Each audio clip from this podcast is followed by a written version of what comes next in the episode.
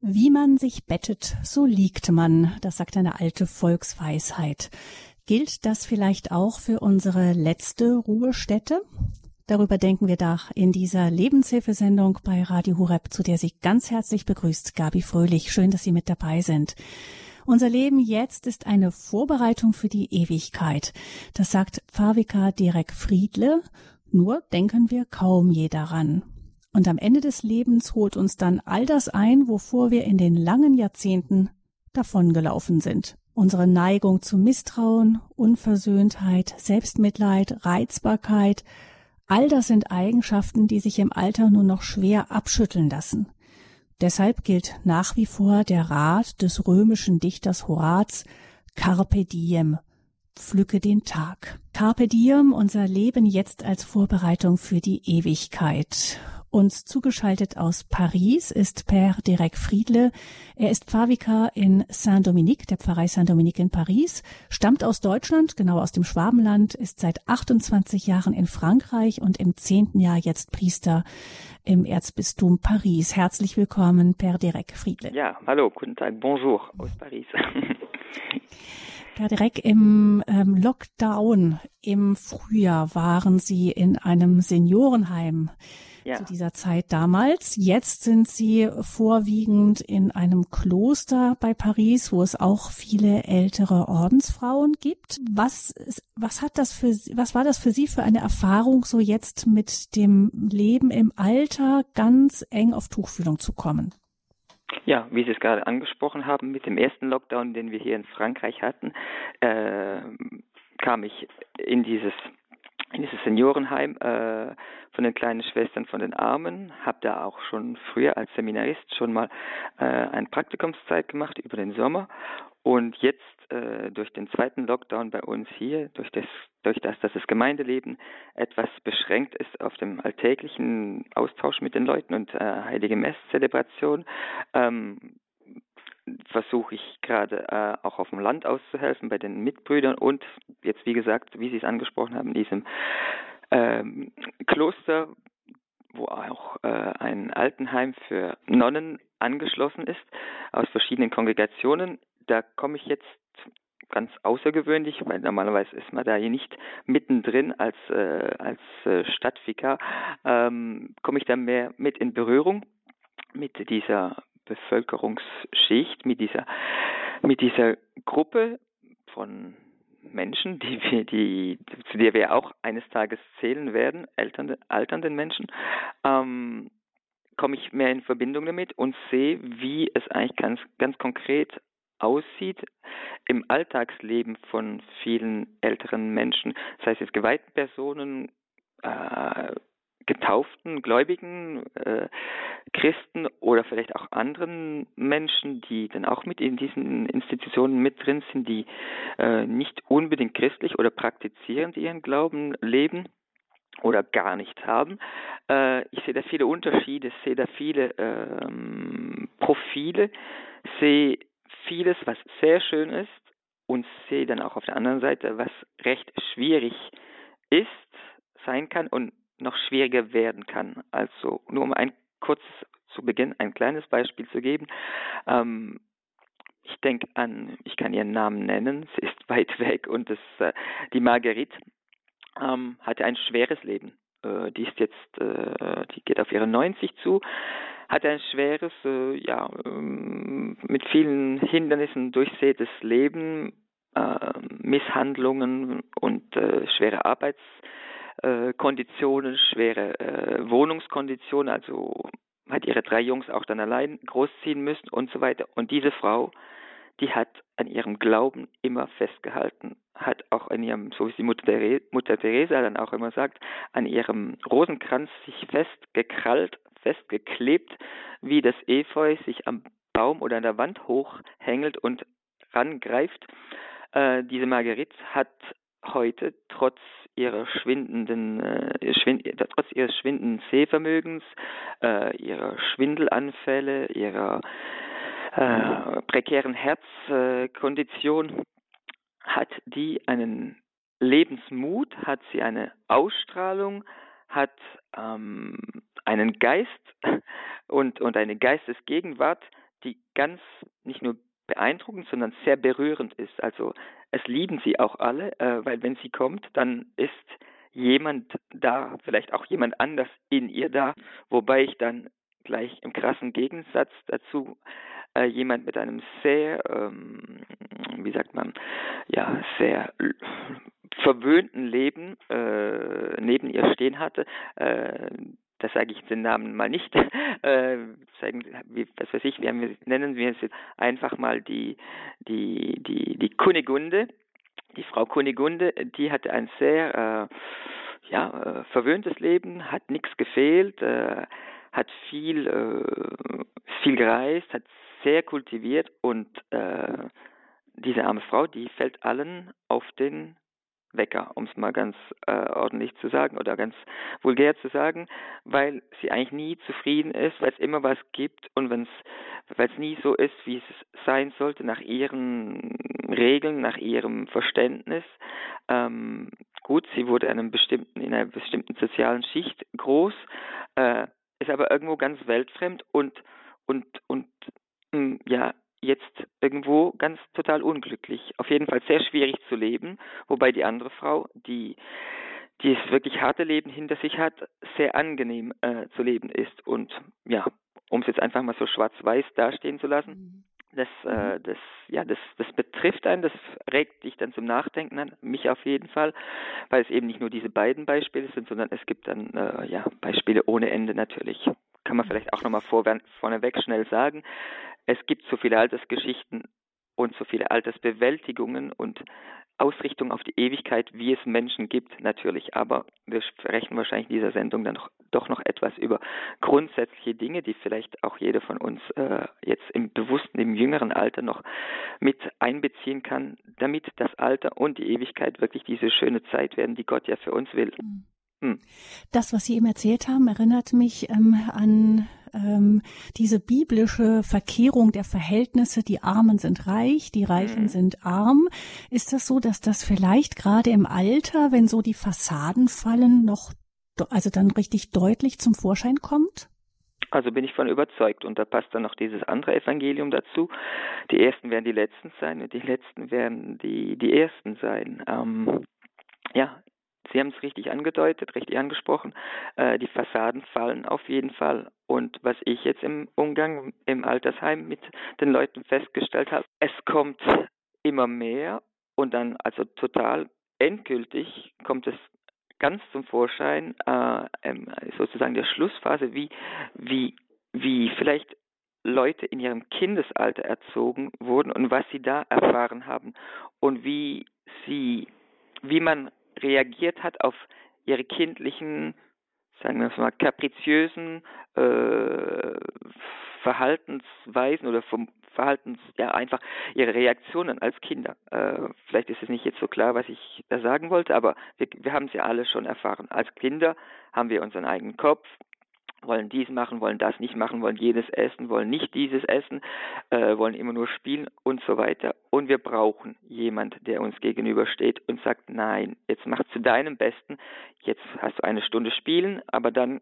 kommt die Arbeit und dann kommt Essen und dann kommt Dusche und dann gehst du ins Bett und wie auch immer. Wir brauchen Anleitung. Wir brauchen jemand, der uns sagt, sag bitte, sag danke, sag guten Morgen, sag gute Nacht, sag auf Wiedersehen, werd höflich. Das ist uns nicht angeboren. Das muss, müssen wir alle lernen. Manchen, bei manchen geht es schneller, bei manchen geht es weniger schnell. Auf jeden Fall ist der eine dann ein bisschen wüteriger als Temperament, der andere ist langmütiger und wie auch immer. Und das kommt, also was ich jetzt als Erfahrung gemacht habe, alles im voranschreitenden Alter doch immer wieder mehr zum Tragen. Vor allem, wenn es nicht äh, irgendwie korrigiert oder ja, äh, positiv beeinflusst wurde zu, in der Kinderzeit, in der Jugendzeit oder dann auch noch in unserer bewussten Erwachsenenzeit. Irgendwann kommt es zu einem Punkt, wo da, könnte man fast sagen, die Tür zugeht, auch physiologisch oder chemisch gesehen im Gehirn, im, im, im ganzen Körper, die Dinge zugehen, wo man nichts mehr aufnehmen kann, wo man nicht mehr äh, offen ist, um neue Einflüsse äh, mit einzubringen und vielleicht auch die Überlegungsfähigkeit, die, die Kompetenz äh, nachzudenken und in sich zu gehen, irgendwie etwas blockiert wird. Und das kommt dann geballt in der auf der letzten geraden Strecke äh, bis zum bis zum vielleicht zum Hibern bis zum Sterben dann doch noch mehr raus im positiven Sinne, aber dann auch im negativen Sinne. Und deshalb sagt man ja auch immer, es ist gut, wenn man die Kinder ähm, schön und richtig nicht manipuliert, sondern imprägniert. Also ich weiß nicht, ob das jetzt französisch ist, aber die Kinder, äh, ja, solange sie aufnahmefähig sind und extrem hoch aufnahmefähig sind, ihnen alles zu geben, auf jeden Fall in Samenform, dass es dann später aufsprießen kann und dann auch im Alter richtige Frucht tragen kann. Das heißt, es geht jetzt ähm, schon auf das, was wir als Eltern unseren Kindern beibringen, kann am Ende Auswirkungen haben auf das, wie unsere Kinder auch später dann das Altern erleben. Ist ja ein spannender Gedanke. Wir müssen vielleicht an der Stelle per direkt noch ähm, uns klar machen, dass wir hier dass wir auf keinen Fall auch mit diesem Ansatz urteilen können über das, wie Menschen sich im Alter verhalten. Ähm, es geht so um Grundzüge, aber wir müssen uns dessen gleichzeitig bewusst sein, dass es auch Krankheit gibt, die wirklich etwas in einem Menschen verändern kann. Und ähm, dass man da nicht eins zu eins sagen kann, er fällt sich so, weil er vorher das nicht gelernt hat, sondern da gibt es ja sicher auch ähm, eben wirklich auch physiologische Veränderungen im Gehirn und so, die wir auf keinen Fall jetzt einfach, wenn ein Mensch sich vielleicht aggressiv verhält im Alter oder so, das, das, das kann mit Demenz zu tun haben, das kann ja, mit, ähm, Fall, ja. das kann mit anderen Erkrankungen zu tun haben, Parkinson oder so, die, ja. die auch solche Veränderungen im Gehirn bewirken. Also darum geht's jetzt nicht. Ja, also ich glaube, das muss man wirklich äh, ganz deutlich und unterstreichend sagen. Erstens ist niemand Richter über jemand anders, das ist christliche Grundlage. Zweitens sind wir in einer Lebenshilfesendung, um etwas wie Impulse zu geben, äh, spontan aufzurütteln und die Leute, also unser Publikum, alle, die uns zuhören und über unser Publikum dann hinaus vielleicht andere Leute auch mit äh, betroffen werden, oder in, äh, angesprochen werden, äh, dass wir die äh, stimulieren zu ihrer eigenen Lebensbetrachtung. Das ist der einzige, für mich auf jeden Fall das einzige Objektiv. Und alles, was ich sage, das predige ich mir wahrscheinlich als erstes mal selber. Das ist, muss auch ganz klar mhm. sein. Äh, es gibt hier kein, keinen Richter, der am, über den Radiosender geht oder über Herzen oder über Leben, die er gar nicht kennt, äh, sich aussprechen kann. Es geht hier um Grundzüge, was man feststellen kann, hier links, rechts in allen Bevölkerungsschichten, Bevölkerungsschichten und vielleicht auch in verschiedenen Nationen, äh, so ganz grundlegende Tendenzen und da darf dann jeder selber danach nachforschen, mhm. in sich gehen und nachdenken, äh, wie es bei ihm denn so steht. Hängt es mit meiner pathologischen, mit einer, meiner, mehr mit einer pathologischen Situation zu, dass ich das und das nicht mehr kann oder dass ich da und da drüber nicht mehr hinauskomme über dieses bestimmte Niveau oder ist es eine Herzensangelegenheit, eine Seelenangelegenheit, wo ich mich doch dann auch äh, Hilfe, Hilfe suchend und, und freudig vertrauend Gott zuwenden kann, dass er mir da wieder weiterhilft, so wie er es ja will. Das muss ja auch nochmal klar gesagt werden. Gott will unsere, unser Glück, unsere Seligkeit, er will unsere Zufriedenheit, er will unseren Frieden. Und da geht es uns ja auch jetzt heute in dieser Sendung drum, dass wir alle ja. vorwärts gehen können in diesem, auf diesem Weg in die richtige Richtung zu ihm. Hm. Also die, ähm, es geht um Glück, es geht um Seligkeit, es geht um Frieden, es geht um Freude, um ein freudiges, erfülltes Leben. Das alles aber über den Weg, dass wir darüber nachdenken, dass ähm, unser Leben endlich ist und äh, dass wir jetzt an uns arbeiten müssen. Nämlich eigentlich im Grunde kann es morgen alles vorbei sein, das weiß keiner von uns. Oder aber wir denken daran, dass wir eines Tages auch älter werden und auf manche Stützen, auf die wir uns so selbstverständlich uns jetzt stützen, uns dann eben nicht mehr stützen können. Aber das heißt, das ist ja eigentlich ein ganz ernstes Thema, also ein, ein sehr ernsthaftes Leben. Auch das Leben bekommt durch seine Endlichkeit. Einen größeren Ernst, überhaupt ernst, nämlich wären mhm. wir unendlich, ähm, wäre alles relativ egal, was wir tun, weil wir noch eine Unendlichkeit Zeit hätten, alles wieder anders zu machen. Mhm. Ähm, das heißt, wie geht das zusammen, äh, Per Direk, ähm, diese Ernsthaftigkeit und gleichzeitig das, was Sie von ähm, dieser Dame Marguerite mit so einer Leichtigkeit auch beschrieben haben im Leben. Wie geht das zusammen? Leichtigkeit, Freude, Heiterkeit und diese Ernsthaftigkeit.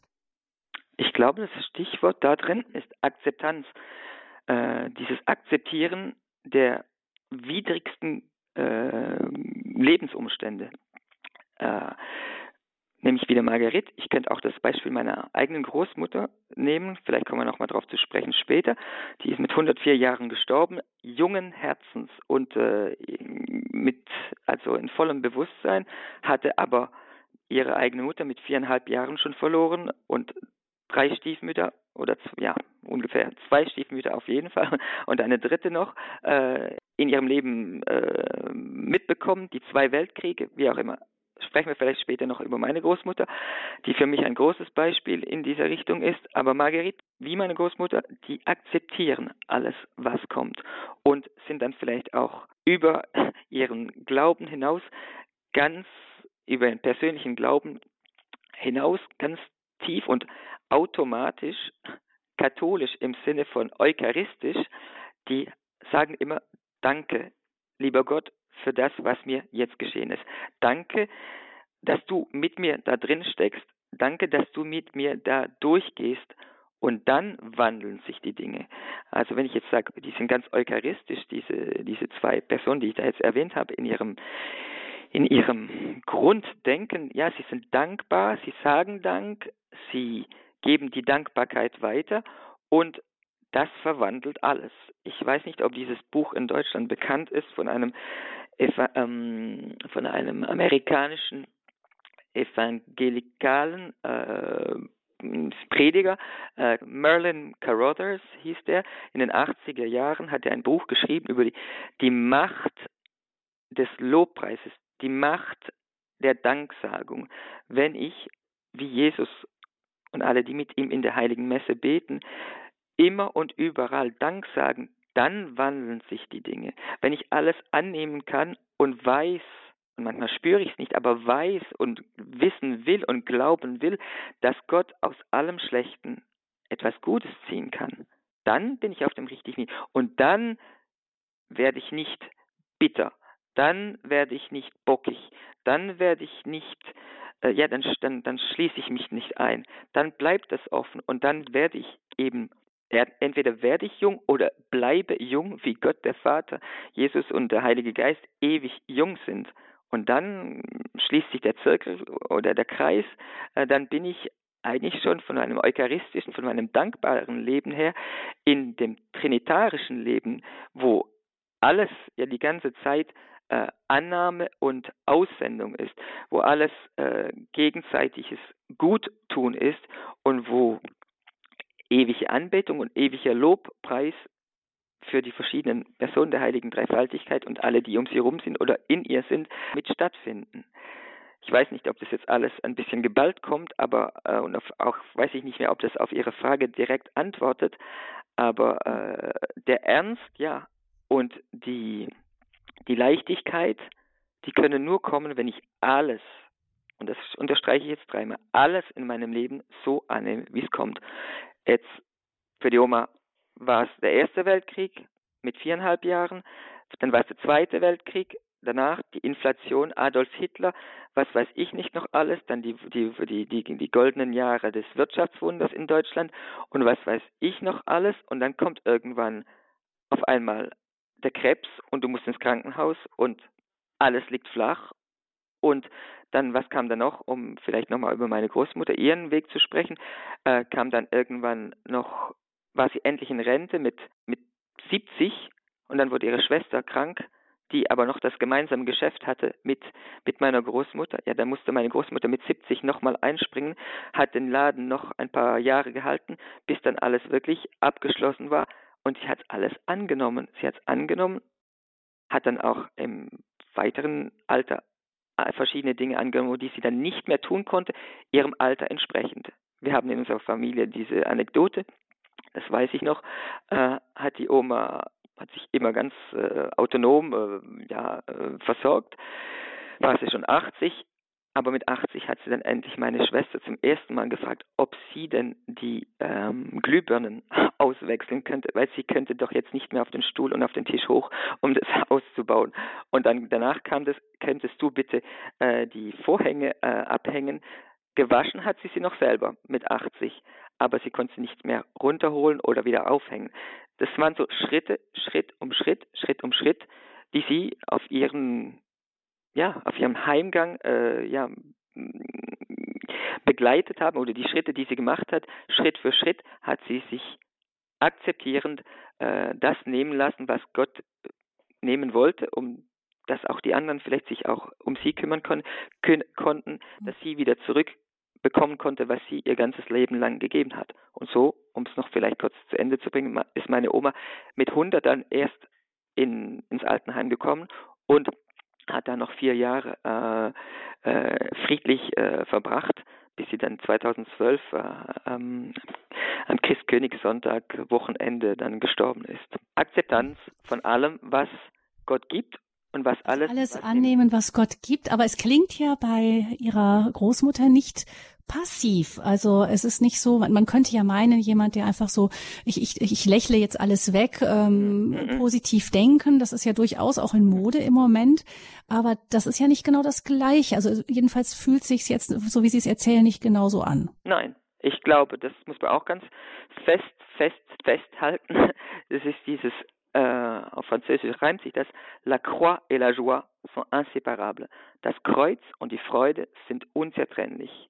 Es gibt niemand auf dieser Welt, der nicht äh, Hindernisse in seinem Leben hat, keine äh, Prüfungen erfährt, äh, keine Schmerzen erfährt, äh, natürlich auch Freude. Ich hoffe, dass es niemand gibt auf der Erde, der nicht jemals schon Freude erfahren hat, aber es ist niemand ausgeschlossen vom vom höchsten Königsadelsstand äh, bis zum letzten armen Waisenkind in Kalkutta oder in Haiti. Wir haben etwas alles zusammen Grundsätzliches, dass wir Freude und Schwierigkeiten erfahren.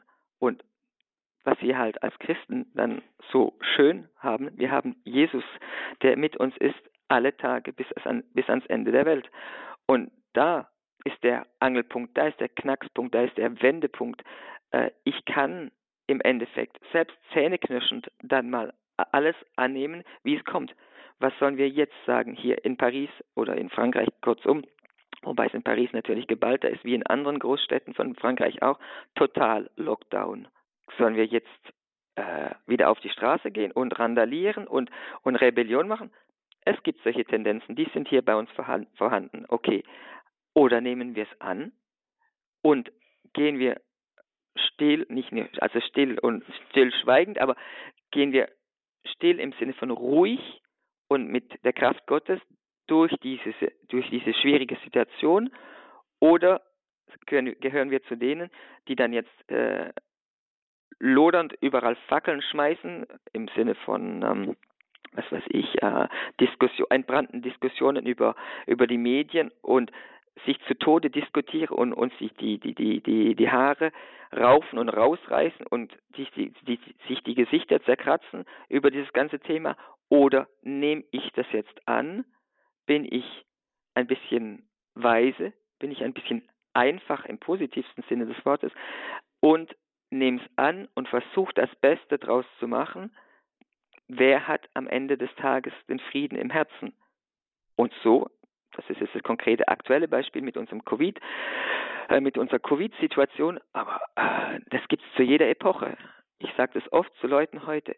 Jetzt werden wir uns mal ein bisschen beruhigen, bitte. Natürlich ist es nicht jetzt äh, einfach mit einem mit der Hand äh, über den Tisch runterzukehren, aber äh, es gab Weltkriege vorher, es gibt andere Situationen, Kriegssituationen in dieser Welt, denen geht es viel schlimmer, viel dreckiger, viel elender als uns äh, beruhigt euch jetzt mal und seid einfach mal ein bisschen weise, anstatt, anstatt hier immer Rebellion äh, zu schreien. Ja, aber wir aber vielleicht um das ab. herauszuarbeiten. Nein, und das ist, nein, im Grunde ist es ja schon ähm, das, wie wir heute leben und auch, äh, Sie sagen nicht nur, wie wir leben, also was wir tun, sondern auch, wie wir die Dinge erleben und mhm ähm, in unser, ähm, ja, in, in das Einbauen, wie wir sie erleben. Nicht, da ist ja auch was Aktives dabei, wo man sich durchaus sagen kann, jetzt äh, ähm, mache ich mal, atme einmal tief durch und reagiere dann und ähm, lass das Ganze sich mal setzen. Es steht ja immer der Verdacht, wenn man sagt, äh, wir nehmen die Dinge an, wie sie kommen, dann besteht ja die Gefahr, dass man gar nichts mehr tut und äh, die Hände in den Schoß legt und sagt, ich, ich, wir können eh nichts machen, wir können alles nur annehmen ähm, von, so wie Sie Ihre Großmutter beschrieben haben, habe ich den Eindruck, dass äh, das nicht ihr Ansatz war, sondern dass sie durchaus sehr zupackend war und vielleicht auch in bestimmten Situationen gesagt hätte, hier muss ich mir meine Stimme erheben, hier muss ich mhm. etwas tun, hier sehe ich Unrecht kommen, mhm. was auch immer, wo man das sieht. Und auf der anderen Weise aber höre ich das richtig raus und das tiefe Bewusstsein, dass mir nichts zustoßen wird, ähm, was mich irgendwie vernichten kann, wo ich also verzweifelt um mein eigenes Leben kämpfen muss. Nämlich am Ende geht es ja darum, es sind die Widerwärtigkeiten da. Mhm. Ähm, ihre Großmutter oder äh, die Frau, die Sie am Anfang genannt haben, Margarita, haben da irgendwie ihren Weg durchgefunden. Die mussten wahrscheinlich auch ganz schön kämpfen dafür. Ja. Aber gleichzeitig haben sie diese Heiterkeit offensichtlich sich bewahrt, ähm, ähm, die daraus kommt, dass man nicht Trübsal bläst in dem Ganzen und nicht ganz völlig verzweifelt und sagt, jetzt kommt eine dunkle Macht über uns her und die wird uns alle, alle ergreifen und wir werden alle untergehen. Für mich das Grundsätzlichste ist, glaube ich, dass Gott schon das letzte Wort gesprochen hat und dass es auch in meinem Alltag jeden Tag 24 Stunden oder von einer Stunde auf die nächste, dass er das letzte Wort hat und dass es bei mir nur darum geht, dass ich seinen Willen erkenne. Er will das Schlechte nicht, aber in unserer gottgegebenen Freiheit können wir, kann die Menschheit sich für das Schlechte entscheiden. Da tragen wir alle die Konsequenzen, selbst wenn wir da manchmal nicht selbst dafür verantwortlich sind. Alle tragen die Konsequenzen von diesem von der großen Sünde der Welt. Sagen wir es jetzt einfach so, ähm, ganz kurz. Ähm, Glaube ich, dass Gott stärker, größer, besser, gütiger, schöner, mächtiger im Sinne der Liebe ist als alles dieses Schlechte, das in der Welt jemanden oder mir passieren kann. Glaube ich und bin ich dazu bereit, es so anzunehmen, dass er selbst dass er so groß ist, so gütig, so gut, dass er durch dieses objektiv Schlechte in der Welt mich, die meinen und vielleicht auch die Kirche führt. Ich will jetzt nicht nochmal mit Corona da anfangen, die Leute haben sowieso alle schon die Ohren und die Nase voll von diesem Thema. Aber ich bin 100% davon überzeugt, dass nicht Gott Corona geschickt hat. Das ist nicht mein Glaube. Es ist auch kein katholischer Glaube, äh, dass Gott so reagiert und äh, die, diese, die, die Sünden so bestraft. Das sind die Konsequenzen von unserem äh, schlechten Verhalten. Okay, wie auch immer. Das ist nicht das Thema jetzt. Aber glaube ich, dass er uns durch das, was hier jetzt alles äh, vermaßnamt wird und angeordnet wird, dass er uns die Möglichkeit gibt, auf gerüttelt zu werden und auch aufzurütteln und dann entschiedener uns für ihn, für das Gute, für das ethisch Richtige mich entscheide oder uns entscheiden. Glaube ich das? Und wenn ich darauf mit Ja antworte, dann glaube ich, bin ich auch wieder schon auf diesem Weg nicht der passiven Akzeptanz, des passiven Akzeptierens, aber des aktiven, dankbaren, lobpreisenden konstruktiven ja, äh, Bauens einer neuen Gesellschaft und vor allem meines eigenen Lebens, meiner eigenen Existenz. Weiß jetzt nicht, ob das jetzt das ganz klar war. Bild, das, mhm. ja, das biblische Bild, das mir dazu einfällt, ist ähm, der Gang durch das ähm, Rote Meer. Also im Grunde, es gibt da die Stürme, es gibt das Wasser, das sich an den Seiten aufbauscht, es gibt die Verfolger von hinten, aber Gott führt sein Volk durch. Und das ist ja auch wieder ein Bild, das die Kirche immer auch, was die Kirchenväter auch für den Weg durch den Tod mhm. benutzt haben. Also insofern ist das ein Weg durch die Zeit, aber der uns, wenn wir diesen Weg so gehen können, in unserem Leben dann gleichzeitig auch eine Vorbereitung für unser Sterben am Ende. Ja, dann nehmen Sie den Psalm 22, es ist 22 oder 23, das hängt jeweils von der Bibel ab, aber der Herr ist mein Hirte gehen Sie das alles nochmal durch. Äh, ich wandere durch finsteres Tal. Er gibt mir zu essen gegenüber meinen Feinden. Er richtet den Tisch vor mir, vor, vor meinen Feinden. Er macht alles. Er macht alles. Äh, vielleicht ist unser Problem heutzutage in Europa oder in der westlichen Welt, dass es uns etwas zu gut ging, zu lange. Und jetzt erlaubt Gott, dass es ein bisschen zugeschnürt wird, ein bisschen enger wird und alle rasten aus und es gibt Panik und, und ich kann in die Panik mit eintreten oder ich bleibe, das was wir vorher angesprochen haben, in dieser Akt, in dieser aktiven Friedenseinstellung meines Herzens. Es gibt nichts und niemand, der an mich ran kann, an mein Leben ran kann.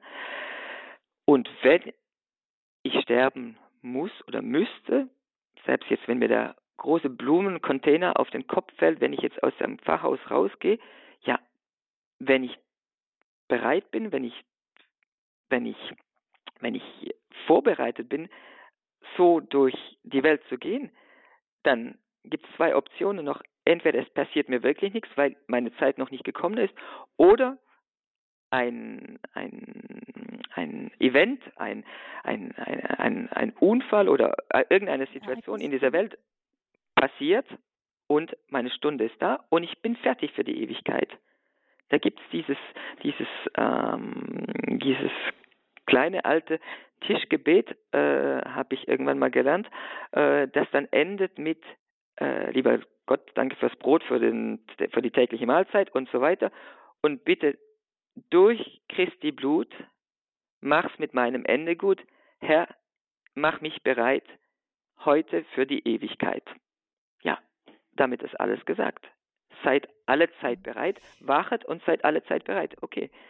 Und das kann ich in jeder Lebenssituation. Das darf ich, das muss ich vielleicht in jeder Lebenssituation äh, mir nochmal bewusst werden und mich daran anpassen. Nicht unterjochen, sondern das annehmen. Das ist das, was mir das Leben, was Gott mir durch mein Leben heute vorschlägt. Mhm.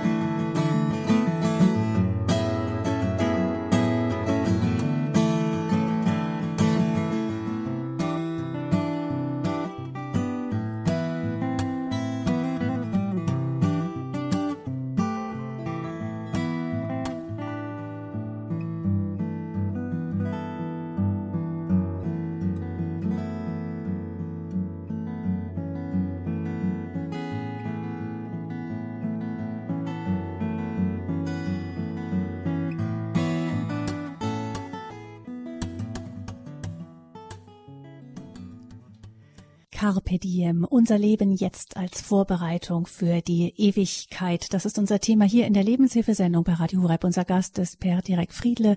Er ist Vikar in Paris und wir sprechen mit ihm darüber, wie wir uns jetzt schon in unserer Lebenshaltung, unseren Einstellungen, Grundeinstellungen, auch in unserem Gebetsleben, das haben wir nur ganz kurz gestreift, aber auch ein ganz wichtiges Thema, wie wir uns jetzt schon vorbereiten können dafür, dass wir den Weg dann mit der Zeit langsam, vielleicht auch schnell auf die Ewigkeit zugehen und dass wir die Zeit jetzt nutzen sollten, um Lebenseinstellungen, Haltungen einzuüben, die uns dann später im Alter tragen können, dann, wenn wir vielleicht nicht mehr die Kraft haben, sie mit unserem Bewusstsein und unseren Entscheidungen noch grundsätzlich zu verändern. Frau Krämer ruft uns aus dem Saarland an. Guten Tag, Frau Krämer. Ja, guten Morgen. Ich bin da. Das Jawohl. Schön. Freut mich sehr. Ja, die Frau Krämer aus dem Saarland. Wir leben ja an der Grenze zu Frankreich. Und deshalb freut mich so sehr, dass wir heute Morgen den Herrn Per Derek, habe ich gelesen, aus Frankreich hier zu Gast haben in unserem Radio. Und ich wollte zuallererst mal Danke sagen. Als ich seine Stimme hörte, da war ich direkt schon froh. Und ich liebe Frankreich über alle Maßen von Jugend an haben wir mit unserem Dorf wunderschöne Kontakte gehabt mit Frankreich. Ein deutsch-französischer Verein wurde gegründet, ein Austausch mit mhm. der erste Verein, der mit Frankreich einen Austausch hatte. Und äh, jetzt im Nachhinein ging mir alles so wieder durch den Kopf. Wir haben hier in unserem kleinen Dorf wirklich gute Beziehungen gehabt. Und ich selber bin im Alter von 16 äh, zu Gast gewesen in Frankreich in einem ganz kleinen Dorf mit einem Schloss. Semea hieß das. Ähm, Frau Krämer? Ja? Frau Krämer, das ist, das ist sehr, sehr schön, dass Sie ja? das erlebt haben und auch, dass Sie uns das erzählen möchten. Aber jetzt ist ich für mich die Frage, ob Sie auch zum Thema der Sendung noch etwas sagen möchten. Ja, ich möchte zu der Sendung jetzt sagen, dass wir wirklich schon immer so gelebt haben, mit offenem Herzen in die ganze Welt reingeschaut und Gott uns geführt hat. Und vor allen Dingen nicht in der Angst leben. Und dann denke ich jetzt auch, was in Frankreich so passiert, tut mir auch so weh. Ja, also vor allen Dingen nicht in der Angst leben. Ja. Das wär's. Dankeschön, Frau Krämer, dass Sie uns das erzählt haben. Alles Gute Ihnen ins Saarland. Ähm, per direkt nicht in der Angst leben, sagt Frau Krämer. Das ist rückt ja jetzt richtig. in diesen Tagen ganz nah an uns heran. Nicht? Also ja. das Gedenken heute an die Opfer der Terroranschläge vor fünf Jahren in Paris. Ähm, die Menschen leben oft in Angst und jetzt durch die durch die ganzen ähm, genau die Corona-Pandemie, Berichterstattung und so weiter. Die Angst ist sehr stark da, hat man den Eindruck. Die Psychologen sprechen davon, dass ähm, sie sehr, sehr viel Arbeit haben. Ja, das, ich glaube, das ist das größere Übel und das äh, freue ich mich, dass die Frau Krämer das angesprochen hat äh, und unterstrichen hat. Das sind Jesus-Worte, habt keine Angst. Das hat der heilige Johannes Paulus II. zusammen zu Anfang seines äh, Pontifikats gesagt, mhm. habt keine Angst. Das gilt für alle Zeiten. Das ist, wie gesagt, eines dieser letzten und endgültigen Worte, die Gott schon in der Geschichte gesprochen hat. In diesem Sinne nochmals Dank an Frau Krämer, ähm, das wiederholt zu haben, unterstrichen zu haben. Ja, das ist, glaube ich, das größere Übel heute als aber, der Virus. Aber wie, wie machen wir das denn, wenn wir, wenn die Menschen, man hat ja einfach Angst, man kann ja nicht einfach sagen, so jetzt habe ich auf einmal keine mehr. Was, was tun wir gegen die Angst? Da kommt, glaube ich, auch christliche, ähm, wie sagt man, äh, Nächstenliebe mit ins Spiel, dass wir füreinander da sind und dass wir nicht selbst mit Masken und wenn Sie Handschuhe wollen, dann auch okay und Gel und was weiß ich nicht noch alles. Seien Sie vorsichtig, äh, passen Sie auf, okay, halten Sie die Vorschriften ein, aber sprechen Sie hinter Ihrer Maske. Nehmen Sie sie auch runter. Am Telefon braucht man keine Maske. Kümmern wir uns die einen um die anderen. Das ist das größte Problem, äh, dass man sich abschotten kann. Und wir machen alle die Erfahrung, ich weiß jetzt nicht, wie es in Deutschland ist, wie es auf dem Land draußen mehr ist. Es ist etwas lockerer mit der, mit der Maskenpflicht und was auch immer. In der Stadt weiß ich, dass wir uns total abschotten können. Zum Beispiel in der Metro. Äh, hast du deine Maske auf? Hast du schon mal eine Wand vor dir? Ziehst du noch deine äh, Ohrstecker rein, deine, wie heißt deine Kopfhörer mit drin? Ziehst deine mhm. Mütze noch ein bisschen tiefer über die Augen, dann bist du ganz weg und abgeschnitten von den anderen. Kannst du richtig zumachen. Äh, muss man vielleicht manchmal auch, nicht unbedingt mit Kopfhörern, aber dann gehst du lieber in den Wald und sprichst mit dem lieben Gott, betest äh, oder läufst einfach nur in der Stille. Aber diese Angst, ich glaube, die kann wirklich manche Leute dazu treiben, sich abzuschotten und andere von sich wegzuschotten. Und das ist das Hindernis, das übergangen werden muss. Und da kann ich dann mit dem anderen, ähm, wenn ich das über, überschreite, äh, mit dem in die, die, wieder in die Beziehung eintrete, in das nicht nur den Augenkontakt, sondern den, mit dem ganzen Menschen in Kontakt komme und seinen Ängsten auch, die ihn zum Ausdruck, dass er die zum Ausdruck bringen kann, ähm, dann tue ich was, auch was im Sinne von, von, von christlicher Nächstenliebe äh, nicht nur gewünscht, sondern notwendig ist. Die Angst, ich kann sie niemand nehmen. Aber ich habe ein ganz persönliches Beispiel von einer Frau, einer kleinen maghrebinischen Frau, die in der Psychiatrie war. Da war ich mit drin habe mit vielen Leuten da was zu tun gehabt, aber die war irgendwie ganz besonders, die, die, die, die hatte Angstzustände, wobei die anderen dann andere Pathologien hatten, aber sie hatte Angstzustände und sie hatte immer Angst, zwar vor Covid, zu verschwinden. Sie hatte das Gefühl, sie wird immer kleiner und löst sich auf. Also so eine Existenzangst. Ich bin kein Psychologe, aber ich, ich habe, glaube ich, richtig und natürlich einfach reagiert im Sinne von, ich habe sie angelangt, ich habe ihre Hand genommen, ich habe meine Hand auf ihre Schulter gelegt und die, die klebte nicht an mir dran, aber die hat sich das, die hat sich, ähm, die hat sich an meine Hand schon festgehalten und die hat immer zu mir gesagt, das tut mir gut. Jetzt weiß ich, dass ich noch da bin, weil eben jemand anders sie berührt hat und sie durch die Berührung von jemand anderem ihren eigenen Körper wieder als existent ähm, gefühlt hat wahrgenommen hat. Mhm. Wahrgenommen hat und, und, und, und sie, sie wusste durch mich, dass sie eigentlich nicht im Verschwinden ist.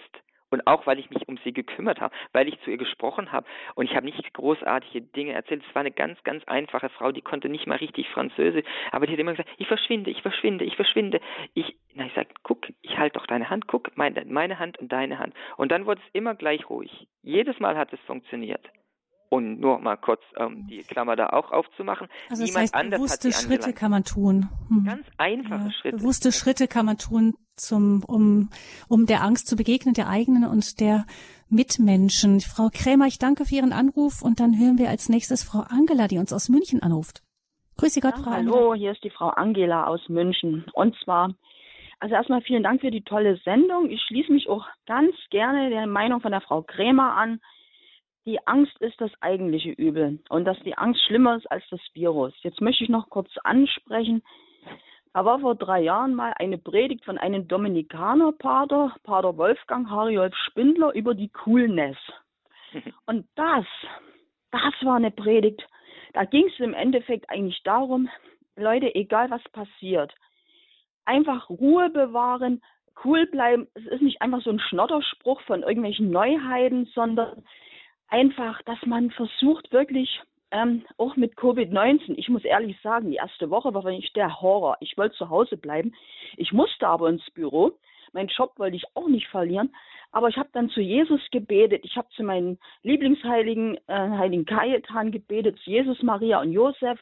Habe alle immer mit in die Arbeit genommen. Nach einer Woche war diese Panik von mir schon so gut wie aufgelöst und habe gedacht, egal was jetzt passiert, Gut, ich muss mein Testament noch machen, falls irgendwie was ist mal. Aber jedenfalls, ich bin viel ruhiger geworden und konnte sogar meine Arbeitskollegen und viele Mitmenschen auch von meiner, von der Kirche konnte ich ermutigen, einfach die Sache anzunehmen. Nicht zu sagen jetzt nur, ja, die verfolgten Christen haben es viel schlimmer, obwohl das stimmt. Aber generell, dass man halt sagt, wir müssen jetzt, wir müssen jetzt irgendwie da durch und wenn wir uns an Jesus halten und unser Glaube, das ist doch eine Gnade ohne Ende. Und auch versuchen, Ungläubige dazu ermutigen. Mhm. Oder wie sehen Sie das? Mhm. Bin ich jetzt dran? ja, also 100 Prozent mhm. unterschrieben. Ja, äh, ich, ich bin auch davon überzeugt, dass dieses Beispiel, dass wir durch Ruhe Weisheit, Coolheit, Vertrauen wie Sie gesagt haben, ja genau, dieses Vertrauen, dass wir da die Leute äh, mit ansprechen. Wie kannst du denn jetzt so ruhig bleiben in dieser in dieser furchtbaren Situation? Ja, dann kann ich Zeugnis ablegen. Äh, ich bin nicht da zum Konvertieren, die anderen zu konvertieren. Warum bist du ruhig? Du warst doch vor einer Woche so zappelig auch wie wir alle. Und jetzt bist du ruhig. Was ist passiert? Was hast du gemacht? Und dann kann ich Zeugnis ablegen und sagen, ja gut, du, äh, wenn mir was passiert, äh, mein Leben ist in Gottes Hand. Wenn es sein soll, dann soll es sein. Und wenn es nicht sein, weil meine Stunde noch nicht gekommen ist, dann ist sie nicht gekommen. Und äh, ja, also ich glaube, dass man kann Covid, diese Covid-Krise zum Beispiel jetzt auch als große Chance sehen, um wieder auf unser Thema zu kommen, um auf das Wesentliche in unserem Leben zurückzukommen und dann auf ein, ein frohes, friedvolles, sagen wir mal, Kranksein im gegebenen Fall äh, zuzusteuern und dann, um es natürlicher noch zu machen, äh, im, im Sinne von, es kommt auf uns alle zu, auf ein friedvolles und freudiges Alter zuzusteuern, wie es ja eigentlich sein sollte, trotz Krankheiten, trotz Alterszipperlein, trotz schwindender Kräfte und sowas, allem, was ja nicht, das kann man nicht umgehen, aber äh, man kann es auf die eine Art leben oder auf die andere und da sind wir uns hoffentlich alle einig, dass, äh, dass das hohe Alter oder das ein, einfach das Alter schlichtweg, dass es nicht eine Zeit äh, des nur des Leidens und nur äh, des, des, des Hinsiechens bis zu einem mehr oder weniger frühen Tod sein kann. Das Alter ist von Gott, und lesen Sie die Bibel darauf durch, auch dafür bestimmt, äh, für, die, ähm, für, für, mein persönliches Glück, für meine persönliche, ähm, ja, für mein persönliches Ausruhen und eben auch als letzte Etappe für das, was dann in Fülle danach kommt. Ich kann heute nicht annehmen, dass, dass viele Leute vor dem Alter Angst haben, weil es doch eigentlich eine schöne Zeit sein sollte. Und wie gesagt, ich wiederhole mich, eine schöne Vorbereitungszeit, eine friedliche Vorbereitungszeit, um dann endlich in die Fülle der Ewigkeit überzugehen.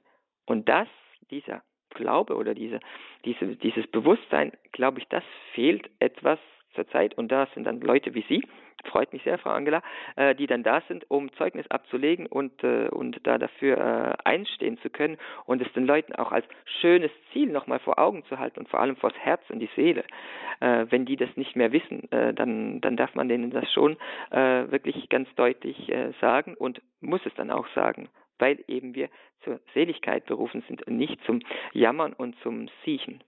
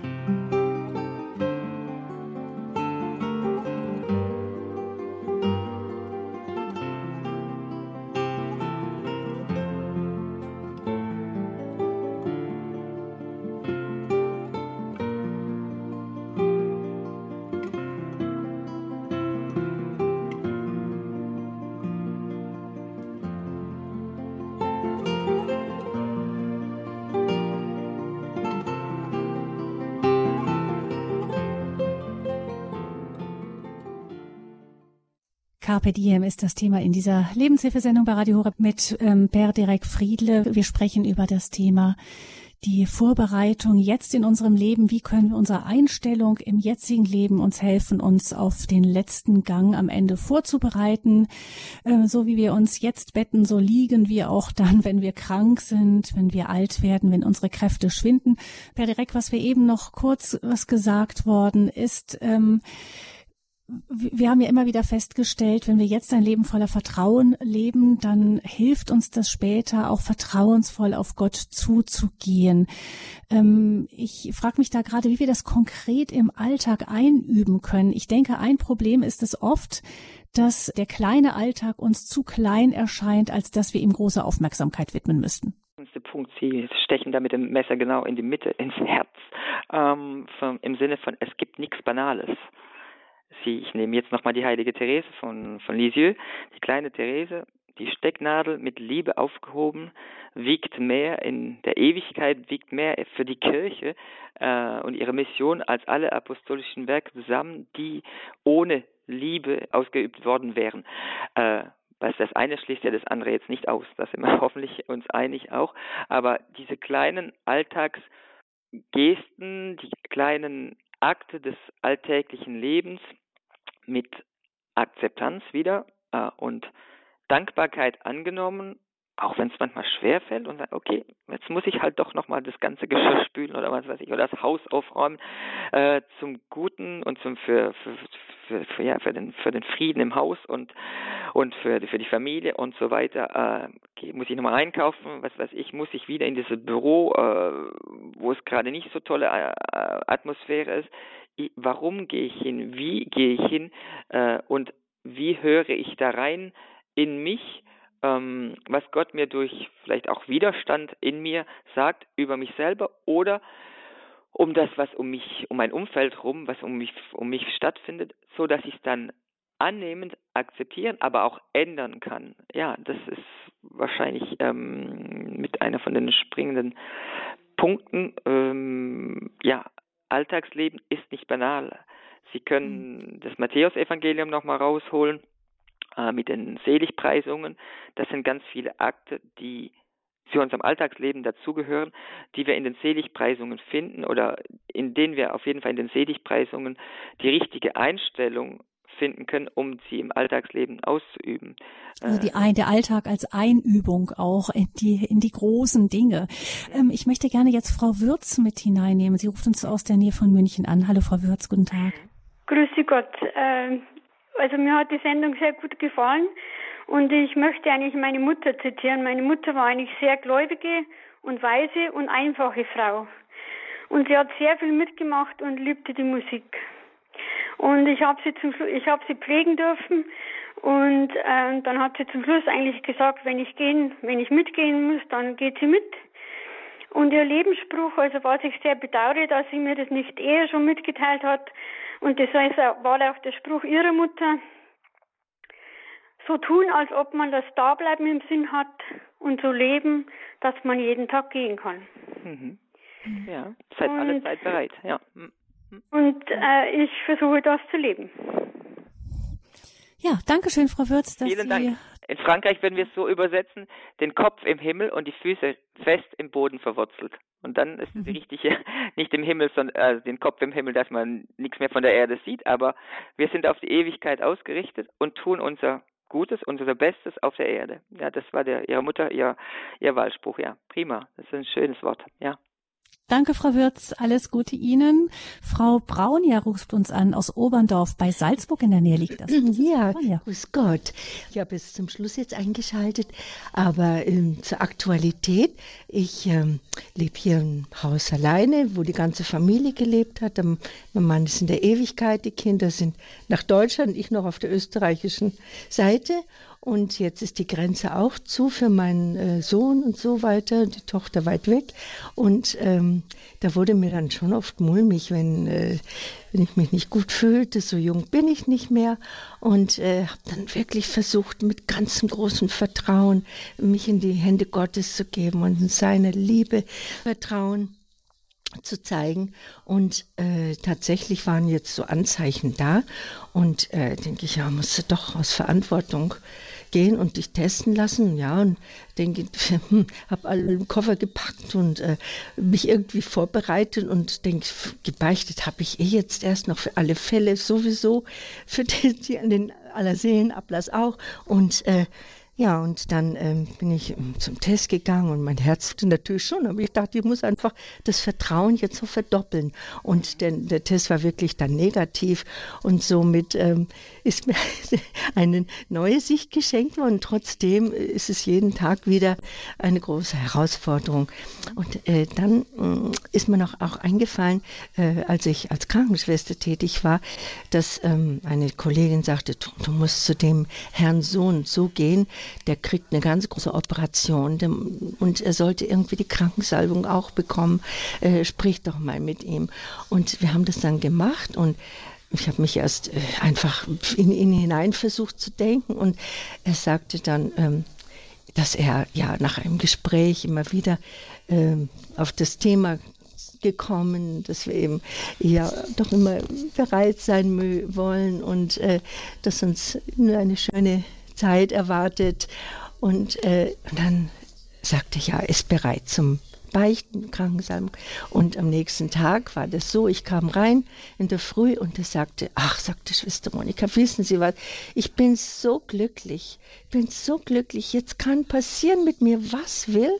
Genau. Ähm, ich kann operiert werden, es kann äh, äh, das Ende für diese Erdenzeit sein. Ich habe gebeichtet und jetzt bin ich einfach glücklich. Ich habe äh, mich versöhnt und äh, die, alles versucht in Ordnung zu bringen. Ja, das war mein, mein Beitrag jetzt. Super, ja, das ist schön. Vertrauen ist zu haben in die Liebe Gottes und mhm. ja, den Teil tun, den man tun kann. Ja, danke schön für die schöne danke, Sendung. Danke Ihnen, danke, danke, wir danken Ihnen.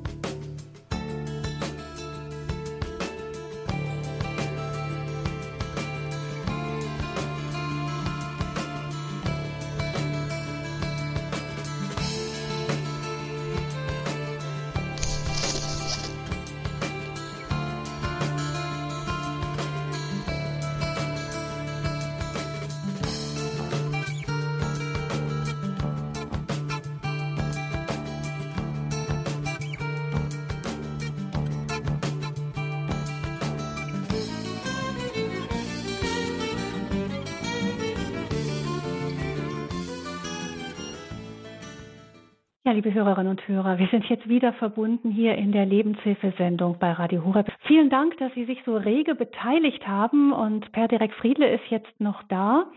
Mhm. Ähm, per Direkt, ähm, vieles von dem, was wir gehört haben, ist, erinnert mich sehr an einen ähm, Gebet von der französischen Autorin Madeleine Delbrel. Der Tanz des Gehorsams. Und äh, wenn es Ihnen recht ist, würde ich den gerne an das Ende dieser Sendung stellen, denn ich denke, ja. das ist genau das, was äh, Sie ja immer wieder angesprochen haben, das, was, was wir auf uns zukommen sehen, annehmen, als auch von Gott uns gegeben und gleichzeitig eben da elastisch, ja, wie, wie würden Sie sagen, zum Schluss jung bleiben, im Alter auch, das bedeutet irgendwo so ein, ein geistliches elastisch bleiben. Ja, genau. Das ist das.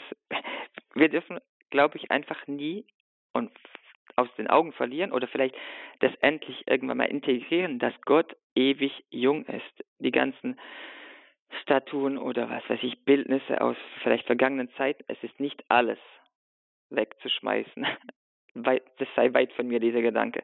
Aber ich glaube, Gott, der Vater, wurde oft, so wie der heilige Josef, auch viel zu alt dargestellt, mit zu großem und zu weißem Bart, damit man in vergangenen Zeiten halt sich mehr die, die, die, die Schwere, die, die, die, ja, die, die Ernsthaftigkeit der, des göttlichen Vaters äh, äh, bewusst, mhm. dass man sich dessen bewusst werden kann. Wobei, wenn wir jetzt wirklich überlegen und wenn wir, wenn wir wissen, dass Gott ewig ist, dann kann er ja nicht alt sein. Er ist ewig jung und wir sind in seinem, zu seinem Bildnis und seiner Nachahmung geschaffen. Also sind wir auch dazu bestimmt, jung zu sein und im mittleren Alter jung zu sein, im hohen Alter jung zu sein und für die Ewigkeit jung zu sein. Das ist unsere Berufung, das ist unser, das ist unser Leben. Und das äh, sehen wir bei den Heiligen, das sehen wir bei Leuten, die vielleicht, so wie wir es heute jetzt auch in den Zeugnissen gehört haben, ähm, von den Zuhörerinnen, äh, wir sehen es um uns herum auch.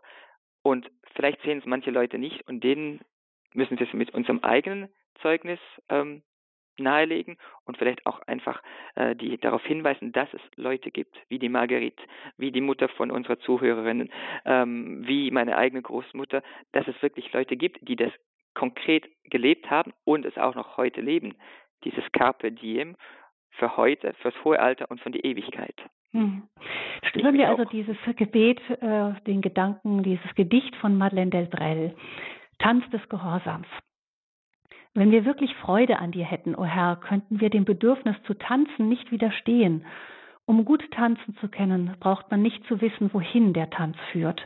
Man muss ihm nur folgen, darauf gestimmt sein, schwerelos sein.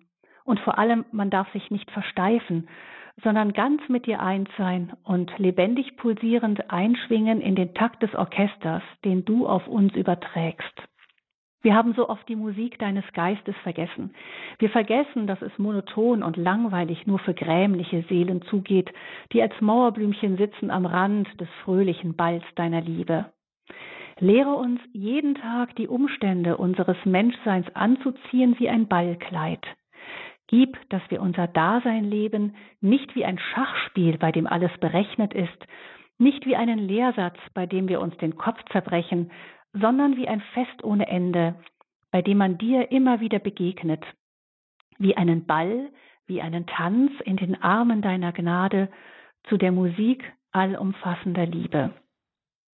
Soweit das Gebet von Madeleine Delbrel und zum Schluss nehmen wir sehr gerne noch per direkt Ihren priesterlichen Segen mit auf den Weg. Mit großer Freude und Dankbarkeit, der Herr sei mit euch. Und mit deinem Geiste. Es segne und bewahre euch und die eurigen, nun der allmächtige Gott, der Vater, der Sohn und der Heilige Geist. Amen. Geht hin in Frieden. Dank sei Gott dem Herrn. Halleluja.